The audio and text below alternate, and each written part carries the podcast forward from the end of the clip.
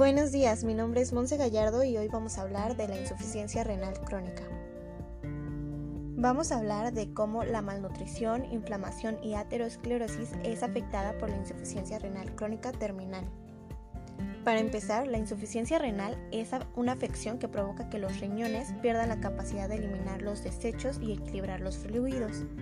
La enfermedad renal crónica está considerada como un problema de salud importante y creciente en el mundo entre sus causas principales se encuentran enfermedades como la hipertensión arterial, la diabetes mellitus y la enfermedad vascular renal que suelen ser más frecuentes en adultos mayores. La enfermedad renal repercute en el estado nutricional, como es la desnutrición, y esta afecta la capacidad del enfermo de responder de forma adecuada a la agresión externa, a los cambios agudos originados en el medio interno y como consecuencia evoluciona de manera tórpida, responde peor a la terapia dialítica, permanece subdializado, protagoniza la mayoría de los incidentes peridiálisis, se encuentra en riesgo incrementado de sufrir múltiples complicaciones e incluso de fallecer. La malnutrición es un síndrome determinado por la falta de energía y proteínas de manera prolongada. Esto genera numerosas consecuencias clínicas apreciadas en una doble vertiente, morfológica y funcional.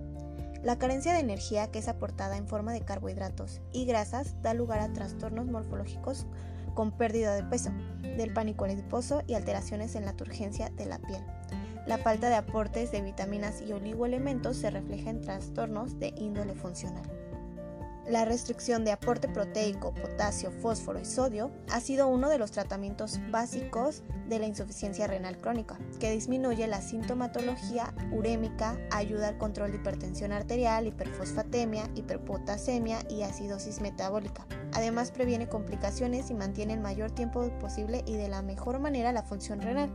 Pero a pesar de estos efectos favorables, el control dietético proteico estricto es difícil e incómodo para el paciente. No logra cumplirlas por lo poco agradable que es al paladar y esto hace que un alto porcentaje abandone estas dietas o las realice de forma incorrecta y su mantenimiento a largo plazo favorece la desnutrición proteica energética. Y en la actualidad cobra más importancia la adecuada nutrición que el retraso en la progresión de la enfermedad.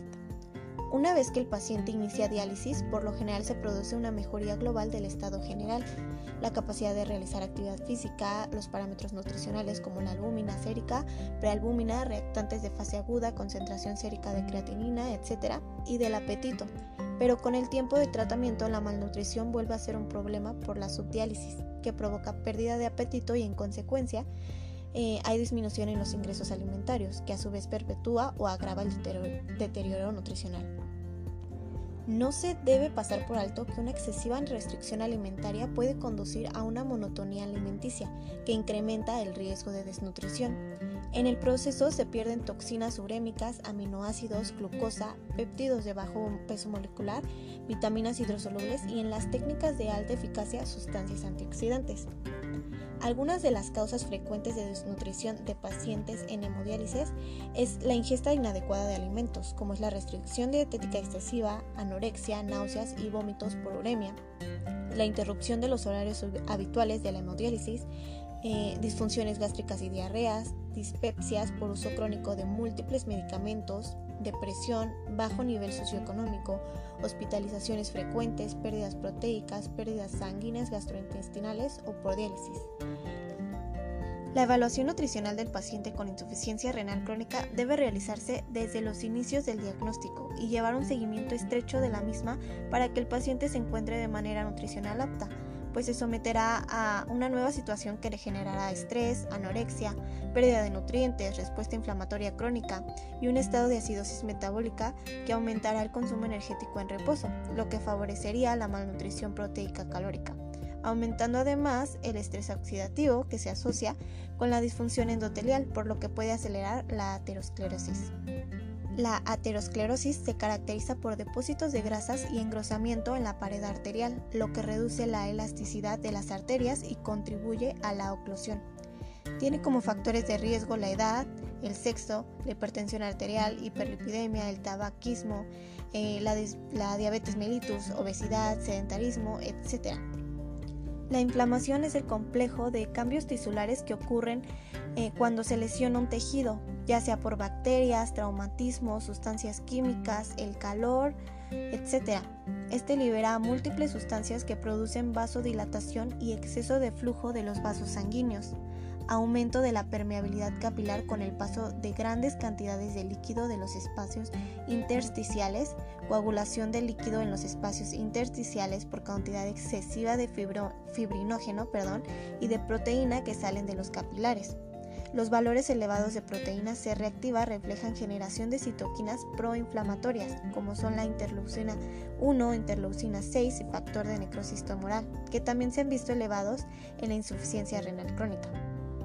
Dentro de los grandes debates de la manipulación dietética actual se encuentra el aporte de vitaminas y antioxidantes y su capacidad para frenar este grado inflamatorio de los pacientes.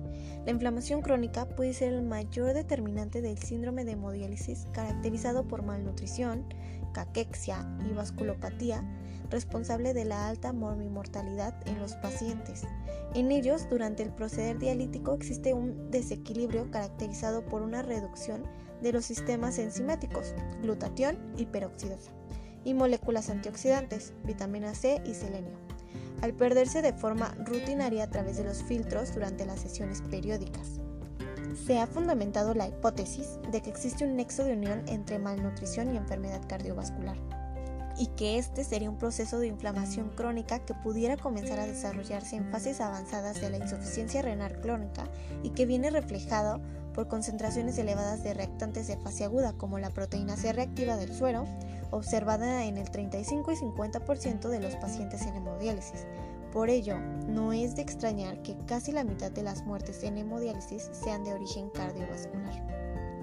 Con todo esto, podemos entonces decir que la malnutrición, la aterosclerosis, la inflamación crónica son los factores de riesgo de mortalidad en los pacientes con insuficiencia renal crónica terminal, o sea, son la principal causa de muerte en estos pacientes. La atención alimentaria y nutricional del paciente supone un enfoque multidimensional y conlleva una actuación multidisciplinaria también. Uno de los objetivos actuales del tratamiento en los pacientes con insuficiencia renal crónica incluidos en los programas de hemodiálisis es optimizar su estado de alimentación para prevenir o corregir la malnutrición que constituye un factor de riesgo de morbimortalidad.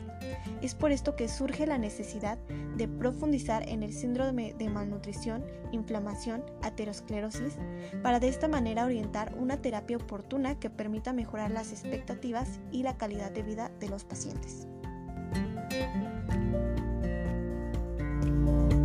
Música